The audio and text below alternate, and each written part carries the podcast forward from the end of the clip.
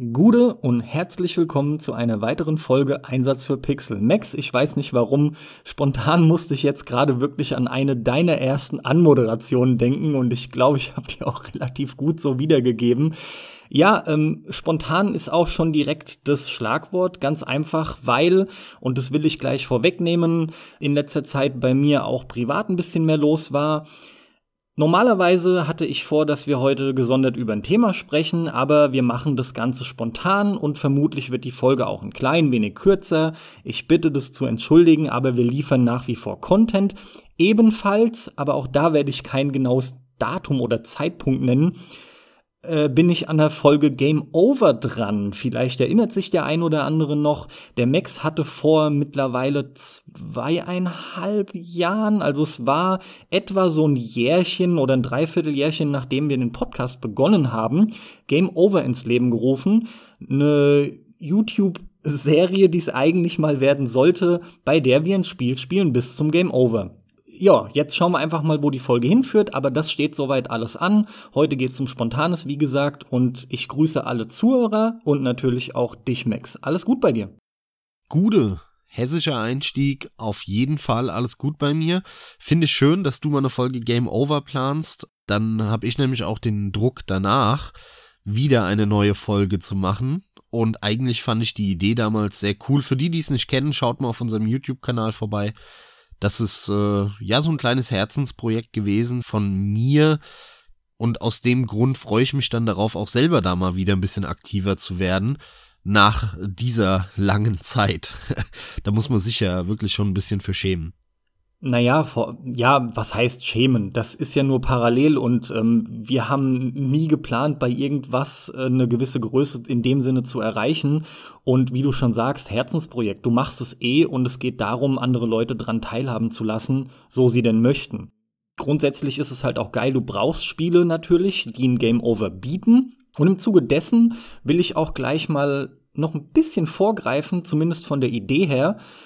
Wie lange nerv ich dich schon damit, vor allem in den letzten zweieinhalb Jahren, seitdem ich wieder am PC bin, dass ich endlich verdammt noch mal was mit dir zocken will. Und es kommt nie dazu. Und dazu eignen sich Couch-Koop-Games. Und auch das, da wir ja mittlerweile immer öfter mal dazu tendieren, zusammen aufzunehmen, könnten wir in so einer Folge über eine Viertel oder halbe Stunde auch mal einfach integrieren. Ja, definitiv. Gut. Ich hätte ein Thema, über das ich direkt äh, reden würde, zumindest kurz schon mal, aber gibt's denn was, wo du spontan sagst, das will ich auf jeden Fall loswerden? Denn mein Thema hat ein bisschen mit unserem Vorgespräch schon zu tun, würde dich also jetzt nicht sonderlich überraschen. Also ich habe in den letzten Tagen und sogar Wochen eigentlich nur Dark Souls gespielt. Ja, tatsächlich Dark Souls. Ich habe nämlich Dark Souls 1 nochmal durchgespielt danach direkt Dark Souls 2 nochmal durchgespielt. Das war jetzt vor, ja, ich glaube, zwei Tagen abends, da habe ich Dark Souls 2 dann beendet. Allerdings ohne die DLCs, die habe ich nicht nochmal gespielt. Das hat auch einen Grund, darauf komme ich jetzt gleich zu sprechen. Und jetzt habe ich gerade gestern Abend Dark Souls 3 angefangen und da freue ich mich jetzt ziemlich drauf denn Dark Souls 3 habe ich ja sehr ausgiebig gespielt, als das rauskam. Das ist jetzt aber auch schon wieder, boah, wie lange her? Drei Jahre. Und damals habe ich das direkt dreimal hintereinander durchgespielt und seitdem aber nicht mehr. Und deswegen freue ich mich sehr, jetzt nochmal sehr ausgiebig auch Dark Souls 3 zu spielen. Hab mir gestern dann auch die DLCs gekauft die fehlen mir natürlich noch, denn damals, als ich es gespielt habe, direkt zum Release, gab es die noch nicht. Das heißt, hier werde ich auch jetzt das erste Mal die DLCs spielen.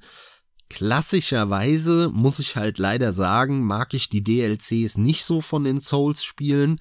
Das liegt ganz einfach daran, dass die eigentlich immer nur, hm, ich sag mal, böse formuliert irgendwelche schon bestehenden Assets wiederverwerten, das Ganze begründen, weil es irgendwie in der Vergangenheit spielt, in der Welt oder so, was aber ein bisschen nur eine Ausrede ist, damit sie halt keine neuen äh, Objekte und Charaktere und so weiter groß bauen müssen, sondern all das, was schon da ist, wiederverwenden können. Und dann machen sie es halt einfach nochmal schön schwer. Das ist mir zu wenig, ja. Das war, war bei äh, dem Artorias of the Abyss bei Teil 1 so. Das ging mir auch bei diesem komischen Iron King und, und Ice King oder wie das hieß bei Teil 2 so. Dieser Maya-Inka-Tempel DLC, der war ganz cool. Das war wirklich so ein bisschen Sense Fortress-mäßig aus Teil 1, aber insgesamt fand ich die DLCs da auch nicht so wirklich cool und ich vermute, beziehungsweise ich rechne jetzt bei den beiden DLCs von Teil 3 mit einer ähnlichen Erfahrung, Mal schauen, ich lasse mich überraschen. Auf jeden Fall freue ich mich drauf. Und dabei ist mir mal wieder aufgefallen, wie schlecht Dark Souls 2 ist. Denn auch das war für mich ja eine neue Erfahrung. Ich habe der Dark Souls 1, 2 und 3 noch nie so direkt nahtlos hintereinander gezockt. Das ist auch das erste Mal für mich, dass ich diese Erfahrung mache. Das führt natürlich dazu, dass man einen super Vergleich hat. Denn vorher war es so, ähnlich wie bei dir, Carsten, Dark Souls 1 gespielt, gesuchtet, geil, geil, geil. So, und dann, bumm, zwei Jahre Pause. Dann kam irgendwann 2014 Dark Souls 2. Da sind mir zwar einige Sachen aufgefallen und ähm, natürlich ist mir damals auch schon aufgefallen, dass es schlechter ist. Ich hatte trotzdem super viel Spaß mit. Und dann wieder jahrelang Pause, bis dann Teil 3 kam, zwischendrin nochmal Bloodborne, aber da waren natürlich immer ewig lange Pausen dazwischen. Und jetzt wirklich direkt nahtlos hintereinander 1, 2 und 3 zu spielen, zeigt einfach wunderbar, wo die Stärken, die Schwächen sind, was besser wurde, was schlechter wurde, was sie verändert haben, an welchen Zahnrädchen die gedreht haben. Da geht nichts unter, ne? Du hast alles noch ganz präsent im Kopf natürlich. Und insbesondere in diesem Fall ist Dark Souls 2 wirklich erschreckend schlecht. Anders kann ich es nicht sagen. Das hat viele, viele Gründe. Ich will gar nicht jetzt zu ausführlich darauf eingehen. Aber um es ein bisschen zusammenzufassen, Dark Souls 2 ist in jedem Punkt fast schlechter als Dark Souls 1. Und das ist echt krass. Wir haben da schon mehrfach drüber gesprochen. Aber ein paar Sachen will ich einfach nochmal betonen, weil die mir jetzt halt so krass aufgefallen sind das Spiel hat einfach, das hat eine schlechtere Steuerung, das hat eine schlechtere Kamera. Das Spiel sieht schlechter aus, obwohl die Technik rein objektiv betrachtet besser ist, was ganz abgefahren ist. Das hat schönere Lichteffekte, aber irgendwie ist das so langweilig und schlecht designt, dass ein Großteil, drei Viertel, wenn nicht mehr des Spiels einfach schlecht und langweilig aussehen so total öde grau-braun. Und das war ja schon immer düster und auch Dark Souls 1 ist dann ganz viel grau-braune Matsche, aber das hatte ein attraktives Leveldesign und viele, viele coole Ideen, die das Ganze dann eben ausgemacht haben. Und die fehlen bei Dark Souls 2, also obwohl die Technik besser ist, sieht es schlechter aus. Das Leveldesign ist viel schlechter, du hast immer diese langen Gänge, wo nichts ist, wo es einfach nur geradeaus geht. Da gibt's so viele Beispiele. Ich kann da nur erwähnen, relativ weit am Ende, bevor man zu den Drachen kommt. Das ist ein ganz schönes Beispiel. Du wirst dich auch daran erinnern, die Szene, wo dieses Riesendrachenskelett da ist, das dann nach dir schnappt, wenn du da alle Fackeln anmachst und hinten dann dieser Drachenbosskampf mit dem Aufzug, wo es nach oben geht zu den Drachen. Mhm. Und wenn du mal grob überlegst, was das für ein Leveldesign ist, dann musst du eigentlich anfangen zu lachen. Da ist vorne ein kleines Stück grün, dann gehst du eine Treppe hoch, dann kommst du in diese Halle, wo der Drache ist. Da läufst du zwei Treppen nach oben und dann kommt ein ewig langer Gang, in dem natürlich Gegner sind und rechts und links mal ein Raum. Das ist aber ein ewig langer Gang, der ist einfach nur gerade, komplett gerade und am Ende ist der Boss was ist das für ein Leveldesign, ja? Und, und das hast du in so vielen Leveln in dem Spiel. Da, da schlägst du dir die Hände über dem Kopf zusammen, wo, wo halt in Teil 1 und auch in Teil 3 alles so realistisch ist. Kein Weg ist gerade, ne? So wie es in echt wäre. Wenn du da irgendwo durch den Wald läufst machst mal eine Wandertour, dann wirst du feststellen, oh, da ist gar kein Weg gerade, sondern die gehen alle schräg, schepp, schief, irgendwo am Hang entlang. Und das war so schön realistisch nachgebaut in Dark Souls 1 und eben auch in 3. Bloodborne hat es ja auch geschafft. Aber in Dark Souls 2 ist alles wie aus dem Baukasten. Alles wie aus so einem Auto-Random Generator. So, so, das ist wirklich sautraurig. Und Neben all diesen Faktoren haben sie am Balancing ganz viel falsch gemacht. Es gibt ganz viele Probleme mit dem Balancing. Auch diese komische Art bei Dark Souls 2, immer dir sechs Gegner auf einmal vor die Nase zu werfen oder sieben oder acht, nur damit es halt schwerer ist, ist so langweilig und faul irgendwie.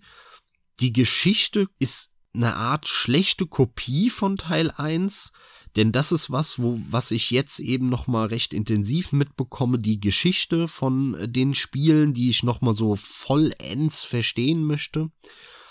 Und da merkt man einfach auch, dass das Spiel wesentlich schlechter ist als Teil 1 und auch die Geschichte ja von Teil 1 überhaupt nicht weiterführt, sondern einfach nur irgendeine andere Geschichte erzählt, die halt, ja, so ähnlich ist, die könnte aber auch in jeder anderen Welt oder in, in einem, in einem Ego-Shooter, wenn du mal ganz böse bist, erzählt werden. Die ist nicht so krass verknüpft mit den Leveln und mit den Charakteren in dem Spiel, so wie das bei Teil 1 und 3 ist. Und 3 erzählt dann ja eben auch die Geschichte von 1 weiter. Also das sind alles so Punkte, wo das Spiel halt einfach so viel schlechter ist und im, im direkten Vergleich ist mir das jetzt wirklich die letzten Tage und, und zwei, drei Wochen ganz krass aufgefallen. Und ich bin jetzt echt froh, Teil 3 wieder anzumachen. Denn ehrlich gesagt habe ich keine Lust mehr auf Teil 2. Ich habe das ja damals durchgespielt und fand es ganz cool. Und dann habe ich es nochmal 2016 müsste das gewesen sein. Da habe ich mir dann die äh, Scholar of the First Sin Edition geholt mit den DLCs allen dreien, weil die kannte ich ja nicht. Und habe dann eben die DLCs gespielt. Und jetzt tatsächlich, ich hatte es eigentlich nicht vor, aber jetzt kam es halt so, hat sich so ergeben, dass ich es nochmal ein drittes Mal durchgespielt habe. Aber jetzt reicht's auch wirklich. Also Dark Souls 1 liebend gerne, auch nach all den Jahren, ne? Ich hab's jetzt nochmal durchgespielt, Dark Souls 1, und es ist einfach ein geiles Erlebnis. Ein rundes Erlebnis, wo alles aufeinander abgestimmt ist. Ja, es gibt ein paar Kleinigkeiten, die sie dann auch in einem Dark Souls 3 und auch ein bisschen in einem Bloodborne verbessert haben. Aber das sind alles Kleinigkeiten, ne? Also im Großen und Ganzen ist es so ein rundes Erlebnis, Dark Souls 1 immer noch, und es sind ja jetzt nun wirklich bald, es geht in Richtung, dass das Spiel zehn Jahre alt ist, das ist schon krass, dass du das heute noch ohne so mit der Wimper zu zucken zocken kannst. Das macht einfach Laune. Und nicht nur für dich, Carsten, sondern auch für die Zuhörer als Info. Ich habe jetzt die Dark Souls Remastered Edition gespielt. Und ich kannte ja auch schon die Prepare to Die Edition auf dem PC. Und ich kann jedem sagen, ja, das Spiel, diese Version, diese Remastered-Version, hatte es verdient, schlecht bewertet zu werden. Diese schlechte Bewertung von der Remastered Edition liegt aber nicht daran, dass das ein schlechtes Spiel wäre oder dass sie Dark Souls in der Remastered Version jetzt irgendwie verfälscht hätten oder irgendwas. Das liegt nur und wirklich nur daran, dass diese Remastered-Version nichts anderes ist als die Prepare to Die Edition, die es schon vor Ewigkeiten gab, die es schon auch für 5, 6, 7 Euro im Sale gab, mit ein paar Updates und Patches anstatt ein Dark Souls Remastered rauszubringen, die andere Edition aus dem Shop zu entfernen und die neue wieder für 50 Euro zu verkaufen oder 45 oder wie viel das war, hätten sie auch einfach einen großen Patch für Dark Souls Prepare to Die Edition rausbringen können und das ist der Grund, warum ich auch den schlechten Bewertungen zustimme. Das ist wirklich dreist von Namco Bandai gewesen. Aber, und das ist auch die Message, die äh, ich euch mitteilen möchte und auch dir, Carsten, wenn ihr die Dark Souls Prepare to Die Edition nie hattet, dann könnt ihr bedenkenlos dieses Remastered kaufen und ihr bekommt das wahre Dark Souls Spiel, das unverfälscht ist, bis auf irgendwelche wirklich Kleinigkeiten, die auch nur im direkten Vergleich irgendwie auffallen, ja. Da braucht ihr keinen Schiss zu haben, könnt ihr bedenkenlos kaufen, wenn ihr das eben noch nicht für einen PC habt. Wenn ihr die Prepare to Die Edition aber schon habt und euch jetzt fragt, hey, soll ich mir jetzt für 50 Euro oder für 40 oder wie viel es kostet, dieses Remastered holen, dann muss man eigentlich klar sagen, nein, das kannst du dir sparen. Der einzige Vorteil, den du hast, ist, dass du dann eine Prepare to Die Edition kaufst, nochmal, die halt schon die drei, vier Patches oder Mods, die du sonst manuell installieren musst, schon dabei hat. Das ist der einzige Vorteil. Und wie gesagt, deswegen kann ich die schlechten Bewertungen auch verstehen und unterschreibe sie auch. Das ist wirklich eine fragwürdige ähm, Politik, die Namco Bandai da betreibt. Ich hätte einfach einen fetten Patch rausgebracht und äh, hätte dann aber ein bisschen Marketing um den Patch gemacht, ne? Und so, so ein Dark Souls Sale oder so parallel auf Steam angetriggert und so. Also es hätte man einfach eleganter lösen können. Bist du fertig? Jawohl. Das ist sehr cool. Bei einer solchen Folge holt der Herr aus. Ich kann es verstehen. Es ist halt Dark Souls. Aber Mann, das Ding könnten wir jetzt wieder irgendwie die inoffizielle Dark Souls Remaster Folge Schlag mich tot nennen, ja. es ist wichtig, ähm, ich will jetzt nichts erneut lostreten. Dazu kann sowas führen, was ich jetzt sage. Aber was die DLCs angeht, für Dark Souls 3 soll The Ringed City wirklich einer der besten, wenn nicht sogar der beste sein. Da freue ich mich auch noch drauf. Ich muss ja aber leider das Spiel dafür wohl noch mal durchspielen oder zu großen Teilen. Und du wirst dann da ja auch jetzt bald hinkommen. Da bin ich echt mal gespannt. Ja, das ist richtig. Ich werde es ja sowieso jetzt noch mal durchspielen und The Ring City soll gut sein. Dafür soll der andere, was ja. glaube ich wieder so ein Schnee-Add-on irgendwie ist. Ich komme gerade nicht auf den Namen. Ashes of Ariandel oder Ariandel oder wie auch immer man das ausspricht, ja. Genau, der der soll dafür nicht und nicht so gut sein. Der hat, äh, glaube ich, auch auf Steam relativ schlechte Bewertungen. Du, ich lass mich mal überraschen, ne? Ich habe mir natürlich da diesen, diesen äh, DLC-Pack oder Season Pass oder wie das heißt, gekauft, äh, wo alle DLCs drin sind. The Ringed City soll halt, glaube ich, vor allem wegen der Geschichte gut sein. Aber was ich davon gesehen habe damals, als es rauskam, hm, war halt auch wieder dieses, yo, wir nehmen jetzt wieder die Häuschen und Klötzchen und alles, was es schon in Dark Souls 3 gibt und fropfen das ein bisschen anders zusammen und verargumentieren das wieder mit irgendwelchen, ja, aber das ist ja, weil damals das so war in der Geschichte und ja, ich hab's eben schon erwähnt. Ich lass mich mal überraschen, aber meine Erwartung an die DLCs ist relativ niedrig. Einfach aus der Erfahrung heraus. Kann ich auch erstmal verstehen. Der Alex, ein Kumpel von mir, uns streng genommen, der suchtet Dark Souls schon auch seit Jahren und der hat gesagt, äh, eigentlich bestätigt er fast das, was du sagst. Ashes of Ariandel ist in Ordnung. Nach dem Motto, mehr Dark Souls ist eben genau das. Mehr Dark Souls, in dem Fall drei. Und das ist halt einfach immer noch tausendmal geiler als vieles andere. Ja, auch das ist irgendwie ein mittlerweile in Stein gemeißeltes Zitat von uns. Ist aber halt so. Es macht einfach trotzdem Spaß hat halt nur qualitativ, ne, wenn du dann wirklich einsteigst und mehr erwartest, vielleicht nicht so viel zu bieten, außer dem Gameplay und einem etwas veränderten Setting. Aber Ring City soll wohl was sein. Und nochmal von meiner Seite die klare Empfehlung, Carsten, du hast nicht die Prepare to Die Edition. Wenn das Remastered von Dark Souls 1 mal im Angebot ist, kannst du da bedenkenlos zugreifen. Also du kriegst die Original Dark Souls Erfahrung mit auch dieser Version.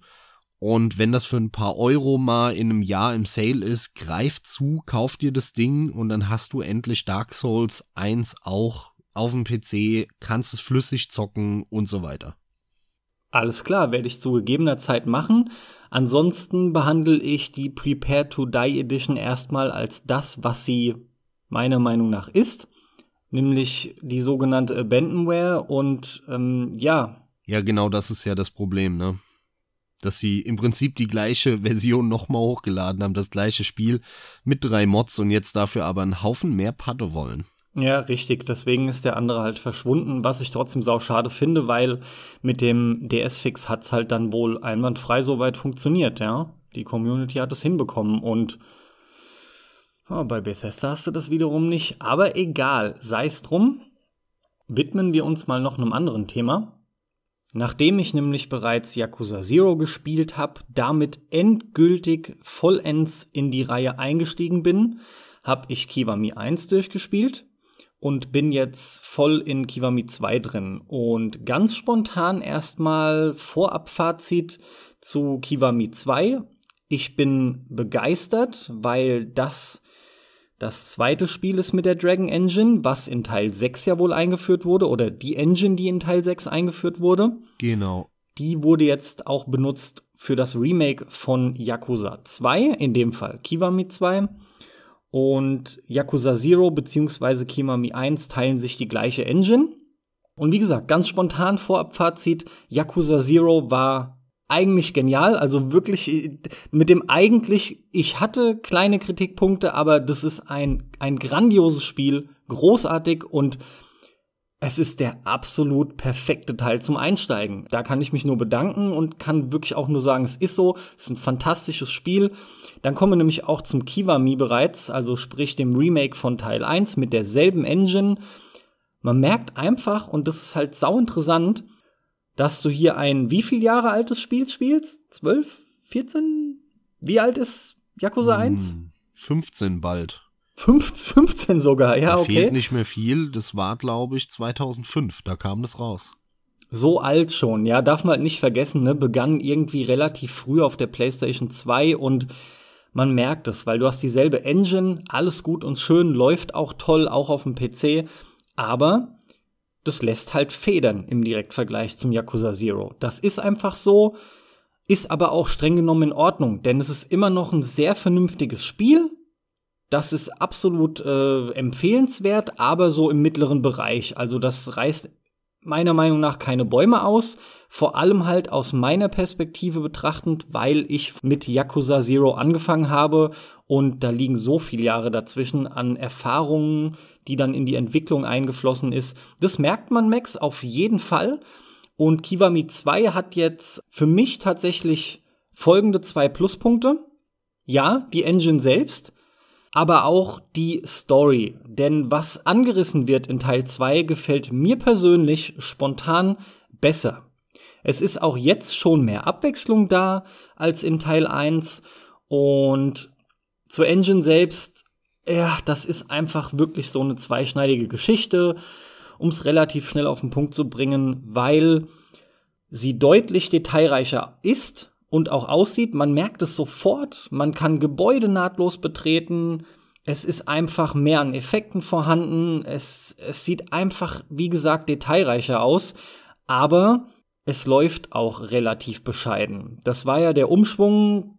Sie haben mit dem Wechsel zur Dragon Engine, die in Yakuza 6 das erste Mal verwendet wurde, sich ja entschieden von dem ursprünglichen Ziel, nämlich 1080p 60 Frames, wegzugehen, beziehungsweise es ist halt so, dass es auf der PS4 rauskam mit 900p in 30 Frames und ganz im Ernst auch am PC merkst du, dass diese Engine einfach nicht optimiert ist. Es läuft schlicht nicht besonders gut. Besonders gut heißt in dem Fall 45 bis 60 Frames bei mir. Ich habe kein High-End-System, die meiste Zeit auf 60, tatsächlich zum Glück, aber es sind trotzdem immer wieder so Stotterer dabei. Die haben aber übrigens auch die High-End-Systeme wohl überwiegend. Also das, das läuft nicht ganz rund. Ist aber absolut verschmerzbar, trotzdem zum Glück. Ja, und sieht halt geil aus, muss man schon sagen. Sieht definitiv deutlich besser aus als die alte Engine, die sie ja ewig mit rumgeschleppt haben ohne nennenswerte Verbesserungen zu machen. Da bin ich aktuell dran, Kiwami 2 und ich bin voll angekommen mittlerweile. Es macht mega Spaß. Ja, nach Dark Souls sind wir jetzt bei der nächsten Serie, über die wir gefühlt in jeder fünften Folge reden. Zum Glück ist es nicht wirklich so. Ja, äh, dir spielt fast. es noch mal zu. Du lachst schon, ja. Aber ähm, ich bin halt jetzt, wie gesagt, voll drin und ah, das macht so Bock. Du kannst auch in der Ego-Perspektive rumlaufen. Mir gefällt übrigens das Kämpfen gut. Also, Max, es, es ist einfach cool. Ich, ich bin froh, angekommen zu sein. Und Kiwami 2, ich bin gespannt, wie sich noch entwickelt. Ich lasse euch dran teilhaben. Nach etwa fünf, sechs Stunden finde ich es besser als Teil 1. Also als das Remake von Teil 1. Das ist aber auch wirklich kein Wunder, weil Yakuza 2 auch schon damals ein riesen Fortschritt gegenüber 1 war auf der PlayStation 2, die Originalversion. Und mit zu den besten Titeln der Serie gehört. Viele finden Yakuza 2 am geilsten immer noch von der ganzen Serie. Vor allem, glaube ich, wegen der Geschichte. Das ist so der Hauptfaktor für viele. Bei mir ist es ein bisschen anders, aber das ist eine subjektive Geschichte. Auf jeden Fall, Carsten, herzlich willkommen endlich in der Welt von Yakuza in Japan, in Tokio und in anderen Städten, ja je nach Titel der Serie. Mich freut es sehr, dass du angekommen bist. Ich bin auch voll gespannt, was du zu den weiteren Titeln sagen wirst, denn es kam ja jetzt die Ankündigung vor ein paar Wochen schon, ey, es kommt die Collection, Teil 3, Teil 4, Teil 5, die Remastered-Versionen.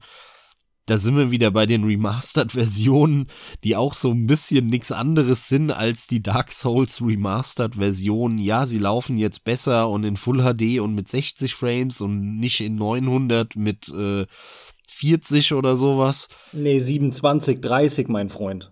Ja, nicht alle. Nicht Was? alle, meines Das sind doch Wissens. PS3-Titel. Ich glaube, ähm, ich glaube Yakuza 5 nicht. Aber Äh, ist auch okay. egal, ja. Also die liefen auf jeden Fall vorher nicht in Full HD und nicht in 60 Frames, ja, sagen wir es mal so. Sowohl Teil 3 als auch dann bis zum 5er. Und das haben sie jetzt dann eben verändert und jetzt laufen die eben weich und äh, haben die endlich mal die Standardauflösung. Für die Zeit war es ja die Standardauflösung. Das darf man halt echt nicht vergessen. PS3 war 27. Ist halt so Hm. gewesen. Ja, ja, ja. das ja. hast du halt nur, du, dir ist das schon klar, aber du hast halt zu der Zeit schon lange auf wesentlich mehr gespielt, natürlich. Ja, also ich habe seit 2008 einen Full HD Monitor am Rechner, also Da hatte ich ein Jahr die PS3. das, ich habe die ein Jahr verspätet gekauft, aber ich meine ja nur, das kannst du einem Konsolenentwickler nicht vorwerfen. Ja, das ist richtig, nur also für mich persönlich, wenn es nach meinem Gefühl geht, war das nicht unbedingt die Standardauflösung. Das war schon sehr gemixt und viele haben sich natürlich dazu entschieden, dass es ausreicht. Aber so ein bisschen war auch schon damals Full HD der Standard. Also 27 war relativ schnell weg und ab dann 2010, 11 war eigentlich vollkommen klar, okay, Full HD ist der neue Standard. Auch wenn die Spiele auf der Konsole das häufig nicht erreichen. Also sorry, ja, ähm, aber auf, auf der Konsole war zu dem Zeitpunkt 2.8 war 27 p 30 Frames. Nee, natürlich 2008 ohne Frage, aber Yakuza 5 erschien Ende 2012 äh, zu Weihnachten in Japan. Und äh, das war ja ein Titel, der sehr lange hier nicht rauskam. Das heißt, äh, 2013 kam der nicht raus, 2014 kam der nicht raus. Der kam dann erst 2015 für die PlayStation 3 raus und damals dann nur digital. Und 2015 kam dann hier das Spiel raus, das halt noch nicht mal 60 Frames bei Full HD hatte, ne? Also und 2015, da war die PlayStation 4 schon zwei Jahre draußen, ne? Oder eineinhalb. Also, das ist, hat sich dann alles so ein bisschen überlappt, ist aber auch nicht so schlimm. Ich bin mal gespannt, was du dazu sagst. Ich muss mir die ja auch noch holen. Ich habe ja tatsächlich nur das Original japanische Remastered von Teil 4.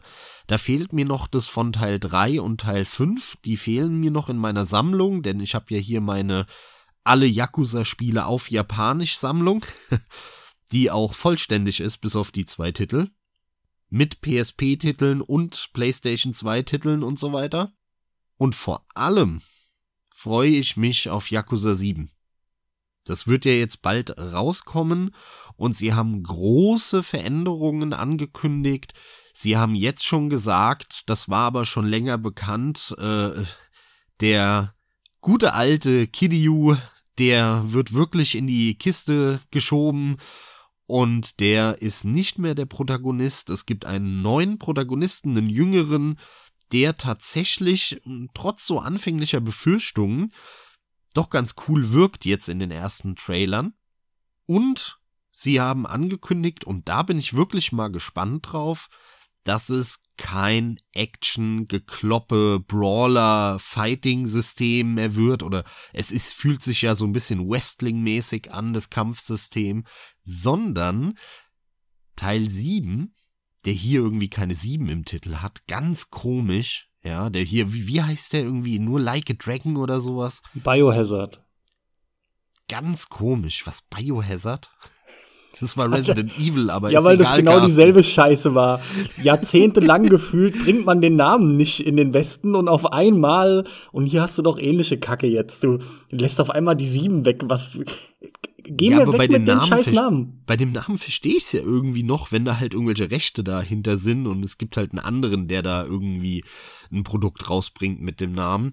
Aber Ach, dass nee. man eine Nummer weglässt, ist irgendwie ganz komisch. Ja, naja. die Namensvergabe, länderübergreifend, da hab ich keinen Bock, mich mit dir drüber zu unterhalten. Ja. Das sackt, das nervt. Da können das, wir auch mal eine Folge drüber machen. Das, ja, da können wir tatsächlich eine eigene Folge drüber machen. So viel wäre da vorhanden. Das, ähm, ja, das ist halt, ja, aus gewissen Gründen mag es nötig sein, aber für den Endkunden beziehungsweise den Gamer nervt's halt trotzdem. Aber zurück zum Kampfsystem von Yakuza 7. Das soll nämlich kein Action-Kampfsystem mehr werden, sondern ein RPG-Kampfsystem, also ein Rollenspiel-Kampfsystem, ganz klassisch rundenbasiert. Und wenn man sich da mal Videos zu anschaut, da gibt's schon eins, zwei, dann sieht das original, wirklich finde ich persönlich, original wie das Kampfsystem von Persona 5 aus von den Anzeigen der Charaktere unten über dann die Animationen, wie dann die Attacken ausgeführt werden. Alles sehr durchdesignt, sehr ja cineastisch auf der einen Seite, aber auch durchgestylt auf der anderen Seite. Das erinnert mich sehr stark an Persona und Persona hat ein tolles Kampfsystem. Das ist das Highlight von Persona schon immer gewesen. Insofern, hey, ich freue mich drauf, ich bin gespannt, ich find's geil, dass sie mal was anderes machen und der Serie so wirklich mal neuen, neuen Schwung geben wollen. Das befürworte ich sehr. Ich lasse mich überraschen, aber es sieht geil aus. Guckt's euch mal an. Aber Carsten, bevor du zum nächsten Thema springst, hätte ich mal eine Frage okay. aus ganz aktuellem Anlass. Und ja, zwar. Ich wollte gerade springen, aber schieß los. Ja, aber ja, deswegen, bevor du weitermachst, und zwar in den letzten Tagen und Wochen hat man ja extrem viel und vor allem auch fast schon verwunderlich extrem viel Positives über The Witcher 3 für die Nintendo Switch gehört. Da würde mich mal deine Meinung interessieren zu. da lacht er, da lacht er einfach nur. Weißt du, was das Geile ist? Wir haben wirklich noch nicht, wir haben wirklich noch keinen Takt darüber gesprochen. Das heißt, es ist eine komplett unverfälschte Erstreaktion gerade, die du von mir erlebst auf deine ja. Frage. Und es freut mich mega, dass du da jetzt auch direkt lachen musst aufgrund meiner, meiner nicht mehr aufhören wollenden Lache. Beantwortet das deine Frage schon? Ja, ein Stück weit, ja.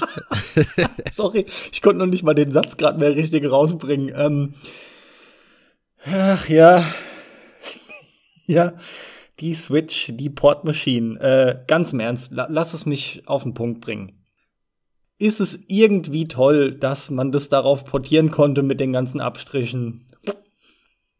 Ja, Vielleicht schon. Also es gibt durchaus ein paar Eckdaten, die sind ganz nett zu erwähnen äh, im, im, im Zuge dessen, dass es darauf läuft. Ja, die, die 32 Gigabyte Cartridge und ähm, die Tatsache aufgrund der Leistung der Kiste, dass es überhaupt läuft. Aber das Spiel hat so viel Abstriche hinzunehmen auf der Switch. Und das Spiel ist relativ alt schon. Das ähm, fällt mir fast ein bisschen schwer, das halt zu sagen, aber es ist verdammt noch mal viereinhalb Jahre mittlerweile alt oder sogar noch einen kleinen Tick älter, ein paar Monate. Ich glaube, es kam im März 2015 und ich muss halt einfach sagen, wer das bis jetzt noch nicht gespielt hat, der hat so viele andere und bessere Möglichkeiten, weil es einfach überall läuft. Also das Spiel hat auch wirklich eine gute Engine. Das könnt ihr auch auf einem Mittelklasse-Rechner inzwischen locker auf 1080, 60 zocken. Völlig ohne Probleme. Mit HD-Mods und tralala. Sodass letzten Endes vielleicht höchstens noch tatsächlich der Grund bliebe der Mobilität. Und da muss ich ganz ehrlich sagen, nein, nein. Das soll mir mal einer erklären oder ich argumentiere da gerne gegen, warum ich Witcher 3 mobil spielen sollte. Macht in meinen Augen echt keinen Sinn. Mir geht's auch auf den Sack. Ich muss nicht alles mobil haben, nur aus Gründen der Mobilität. Irgendwann macht es einfach keinen Sinn mehr und das Ganze wird ad absurdum geführt. Es ist halt einfach so, dass man das meiste mittlerweile mobil spielen kann. Ja, die Switch ist da ein Ding, eine Kiste, die dazu groß beiträgt, aber jetzt mal im Ernst, auch ein Witcher, das macht doch einfach keinen Sinn mehr. Das muss ich doch nicht machen. Egal. Max, ich habe schon viel zu viel Worte darüber verloren, weil ich eigentlich ganz kurz halten wollte und neig schon wieder dazu loszulegen. Sorry, es tut mir echt leid für die Leute, die sich jetzt allem Anschein nach denken, jawohl, endlich kann ich's spielen und ich hab's für unterwegs, weil ich bin ja so viel unterwegs. Ey, es tut mir leid, dann habt ihr einfach in meinen Augen sehr wenig Zeit halt generell zum Spielen, weil das ist ein Spiel, da sollte man sich ein Stück weit auch Ruhe nehmen und der so oft von mir angesprochene Punkt ist halt auch etwas größer erleben. Nee, ich hätte es gern mal verargumentiert von jemandem, der das noch gut findet, weil wer das bis jetzt noch nicht gezockt hat, der braucht es definitiv nicht auf der Switch nachzuholen, sondern sollte das auf den anderen Geräten tun. Mich verwundert ja so langsam auch gar nichts mehr. Vor allem, wir haben da schon vor Jahren drüber gesprochen, muss ich halt immer lachen über diese Videos von Digital Foundry, ob das mit 39,6 äh, oder 38,0 Frames auf der Switch, Xbox irgendwas läuft. Das ist einfach sehr, sehr lustig, finde ich, und da muss ich eh häufig drüber lachen. Das ist nur so ein Extrembeispiel dafür, du kannst das ja einfach mittlerweile jetzt sehr gut nachvollziehen, wenn du so sowas siehst und du musst halt einfach lachen, ja, weil du dir denkst, Alter, was, was, wie kann man denn sowas so, so verstümmeln? Was anderes ist das nicht.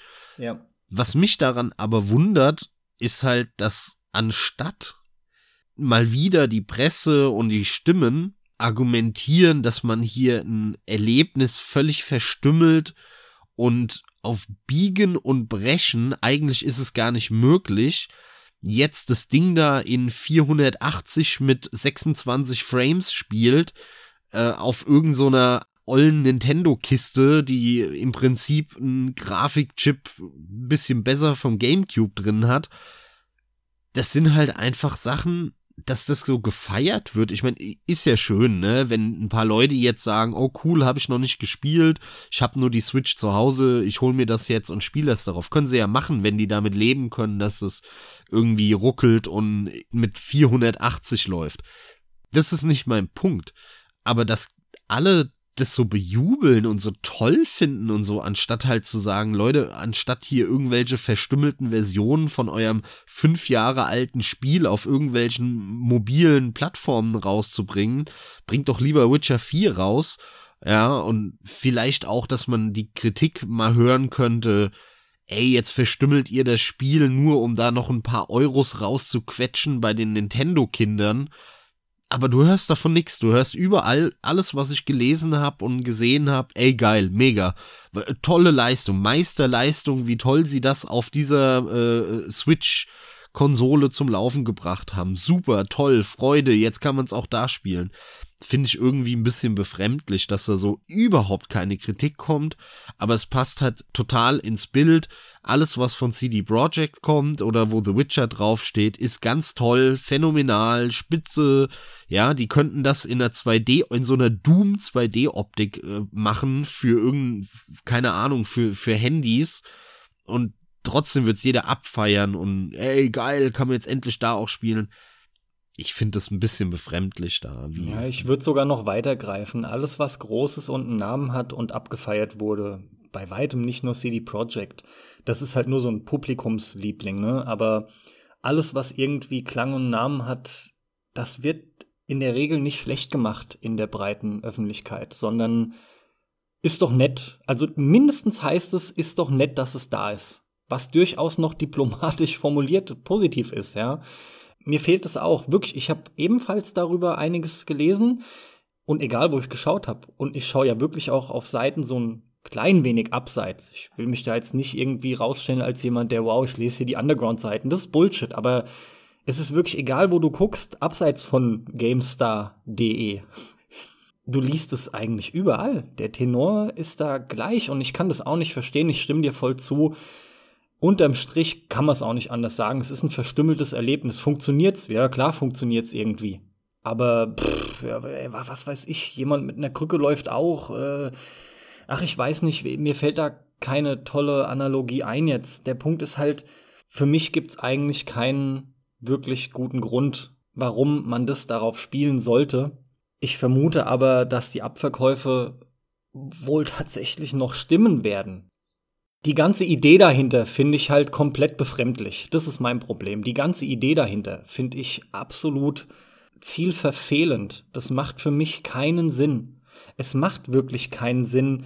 Auch nicht mit der Begründung, dann ist es auch auf der Plattform verfügbar. Wenn ich mir vorstelle, ich wäre jemand, der nur eine Switch hat, dann bin ich überhaupt nicht der Kunde, der auf die Idee kommt zu sagen, ja normal, jetzt, äh, jetzt 2019, quasi schon 2020, will ich Witcher 3 spielen und in der Quali.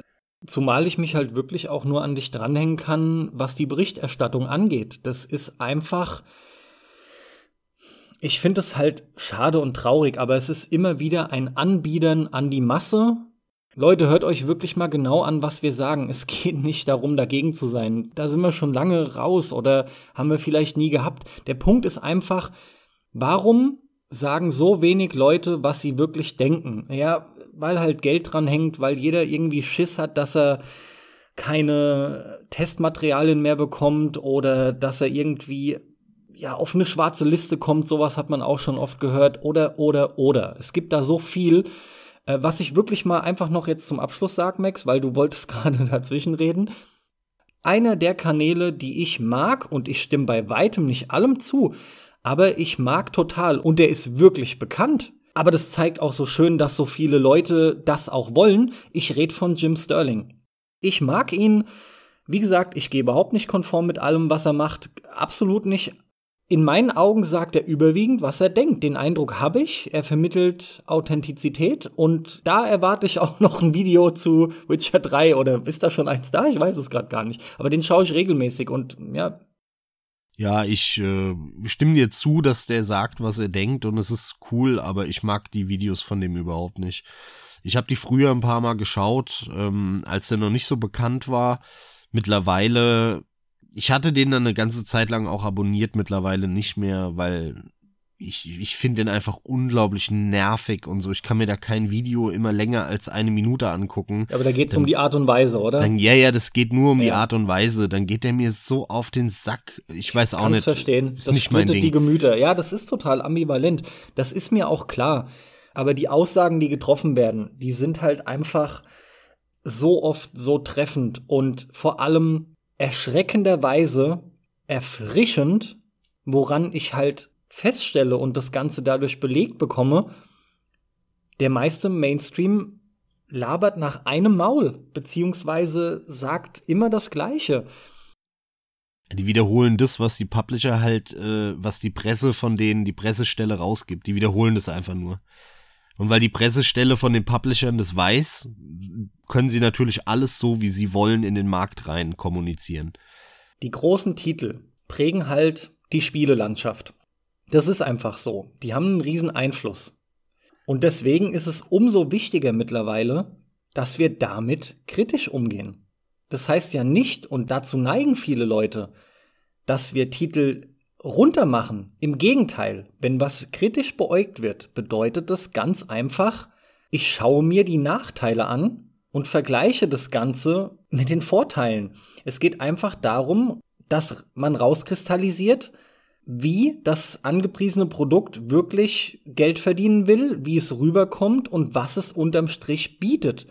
Und wenn da halt negative Dinge dabei sind, dann ist das so. Und dann macht es keinen Sinn, die irgendwie schön zu reden. Das ist halt was, was ich persönlich bei äh, Jimquisition allem voran, das hörst du raus. Dass man die Art nicht mag, kann ich verstehen. Aber die Punkte, die er anspricht, die stimmen sehr oft das Absurde an dieser Witcher-Geschichte, das haben wir jetzt noch gar nicht so konkret benannt. Das ist aber, finde ich, der Kernpunkt und das geht auch ein bisschen einher mit meiner Kritik an dem Spiel schon vor Jahren. Dieses Spiel lebt von der Grafik. Es ist ein Spiel, das für Grafikhuren gemacht ist und das auch wirklich geile Grafik präsentiert hat damals, als es rauskam und auch heute noch fantastisch aussieht. Und das Spiel, das nun wirklich nicht die geilste Geschichte aller Zeiten hat und das auch wirklich nicht das geilste Kampfsystem aller Zeiten hat. Aber dieses Spiel jetzt, das von der Grafik lebt, so zu verstümmeln, dass du genau das nicht mehr hast das, ich fand das ja schon mit der geilen Grafik nur mittelmäßig, das Spiel. Wenn ich mir vorstelle, ich würde die Switch-Version spielen, also ich würde die nicht spielen, weil ich weiß, dass ich scheiße finden würde, das Spiel. Ich würde auch kotzen, es ist so nicht vorgesehen. Und das ist halt mein Kernpunkt. Egal, selbst wenn jetzt jemand sagt, ey, nee, ich fand das äh, Kampfsystem aber gar nicht so schlimm, ich fand das eigentlich sogar ziemlich geil, ist okay. Ist ja eine subjektive Sache. Aber in einem sind wir uns, glaube ich, alle einig. Das Spiel lebte zu einem Hauptteil von der Grafik. Und das jetzt dem Spiel nach all der Zeit auch noch zu nehmen, das ist irgendwie, finde ich, ganz absurd und ist ein ganz komischer Weg, das Spiel Leuten zur Verfügung zu stellen. Gut, also der letzte Satz stimmt auf jeden Fall. Ich wollte noch Dinge sagen, wie das Spiel lebt bei weitem nicht nur von der Grafik. Es ist ein Stück weit auch wirklich schon eine coole Gesamterfahrung, weil es ist im Vergleich zu den meisten Titeln, ist es schon ziemlich stark geschrieben. Es fällt auf, dass ein Großteil der Nebenquests wesentlich mehr Beachtung bekommt, was einfach die ganze Dynamik von Gesprächen angeht, ja? Ich gebe dir recht in vielen anderen Punkten, aber unterm Strich lebt das Spiel nicht nur von der Grafik, aber jawohl, von einem Großteil lebt es von der Grafik. Und ja, das stimmt. Also das halt dem Spiel zu nehmen, ist eine Riesenbeschneidung beziehungsweise ein Rieseneinschnitt. Das muss man einfach ganz klar festhalten. Aber wir reden schon viel zu lange jetzt über die Switch-Version von The Witcher 3, dem Switcher. Ha, Den Switcher. Ja. Ich fand den Bitcher persönlich, was der Alex immer gesagt hat, besser, weil du auch nur am Rumbumsen bist. Ich finde, The Bitcher ja. passt viel besser als dieser Wortwitz, Wort, Wortwitsch. Meine Fresse, da geht's wieder los, The Merch. Nach dem Schluter, der jetzt für die Switch da ist, äh, hier, keine Ahnung, äh, Nee, Over Overwatch ist ja jetzt gekommen für die Switch, aber ist ja eigentlich kein Loot-Shooter, das ist ja Käse. Das wollte ich nämlich jetzt sagen, das wäre ja aber völlig falsch. Nee, eigentlich, hm, und Destiny und so gibt's gar nicht dafür, ne? Gibt's überhaupt einen Schluter für die Switch? Keine Ahnung, aber klingt hm. Overswitch nicht auch interessant? Overswitch? Oder Stimmt. Overswatch, aber Overswitch macht halt dann doch Hast wieder mehr recht, Sinn im ja. Sinne von, wir übertreiben das Ganze. Also nach Overswitch jetzt der Bitcher auf dem, auf der Switcher. ja. Der, der war auch gut, der, ja, ja. Der Bitcher auf der Switcher. Ja.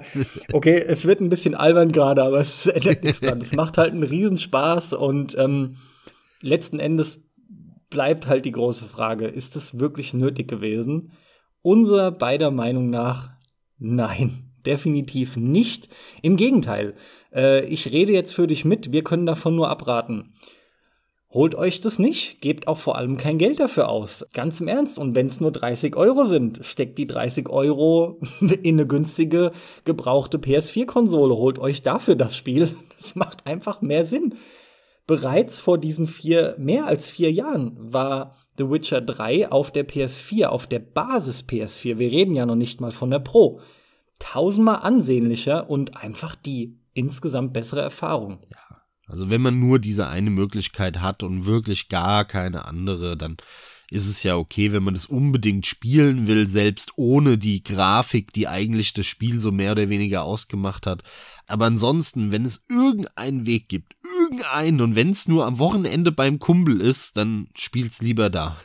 Vor allem frage ich mich halt wirklich, das kann doch nicht die Zielgruppe sein. Das glaube ich einfach nicht. Leute, die nur eine Switch haben, die holen sich doch nicht die Switch mit dem Gedanken, ich kann The Witcher 3 spielen. Das, nein, sorry. Das Einzige, was mir einfällt, wäre dieses, ich beginne gerade in jüngeren Jahren mit dem Spielen und möchte mich so einem Spiel annähern, weil ich bisher nur Jump'n'Runs kenne und Mario Party, vielleicht noch irgendwelche mal Puzzler, mal irgendwelche netten Party-Games, weiß der Geier was, e-, egal, also die ganzen Sachen, die man halt sonst eigentlich darauf viel spielt. Ich glaube, das wären die Leute, ne, wo man sagt, man nähert sich jetzt sowas mal an, um irgendwie so einen Blick auf die eigentlich größeren Konsolen, leistungsmäßig größeren Konsolen zu kriegen, wo halt auch dann der, das stimmt zwar nicht mehr ganz, aber ich sag's jetzt trotzdem noch mal so, harte, erwachsene Kram ist. Ich denke, du und ihr wisst genau, worauf ich hinaus will. Es geht halt darum, mir, mir fällt nichts anderes ein, als mich daran zurückzuerinnern, in meinen jungen Jahren, wo ich vielleicht wirklich nur eine Konsole hatte und ein Handheld maximal noch, und dann kanntest du eine gewisse Art von Spielen, und hast dann halt so ein bisschen über den Tellerrand geschaut, um nach und nach mehr zu bekommen und zu wachsen und zu schauen, was, was gibt's noch alles.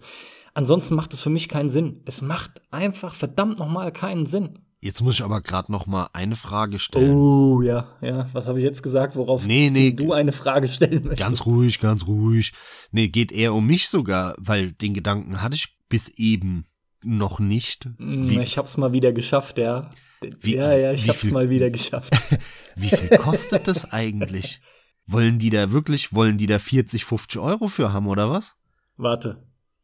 Guck mal bitte Problem. nach, das da, interessiert mich jetzt mal. Da lass ich doch meine Tastatur mal klackern. Ja, lass klacker mal in, in die Ohren von unseren Zuhörern rein. Ich weiß weil ich meine, ein, ein fünf Jahre altes, verstümmeltes Spiel, das bei Steam und Good Old Games schon immer für 20 Euro verkauft wird, das können die ja wohl jetzt nicht in dieser Kack-Version für 50 Euro anbieten.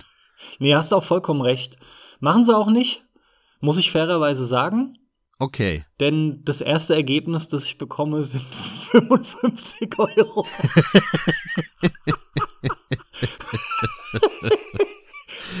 Sorry, der, der, musste jetzt sein.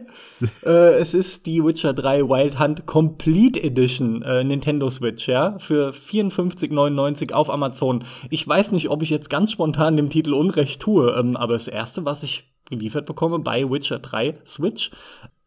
Und, und wie viel Was kostet? für eine Edition erwarte ich denn? Gibt es eine Standard-Edition überhaupt, ja? Ja, ich wollte gerade sagen, wie viel, wie viel kostet denn die Not Complete Edition? Ja, es wird nichts anderes angezeigt. Ich gebe ich geb bei alle Witcher 3 Switch ein und ja. krieg nur Witcher 3 Wild okay. Hunt Complete Edition, 55 Tacken.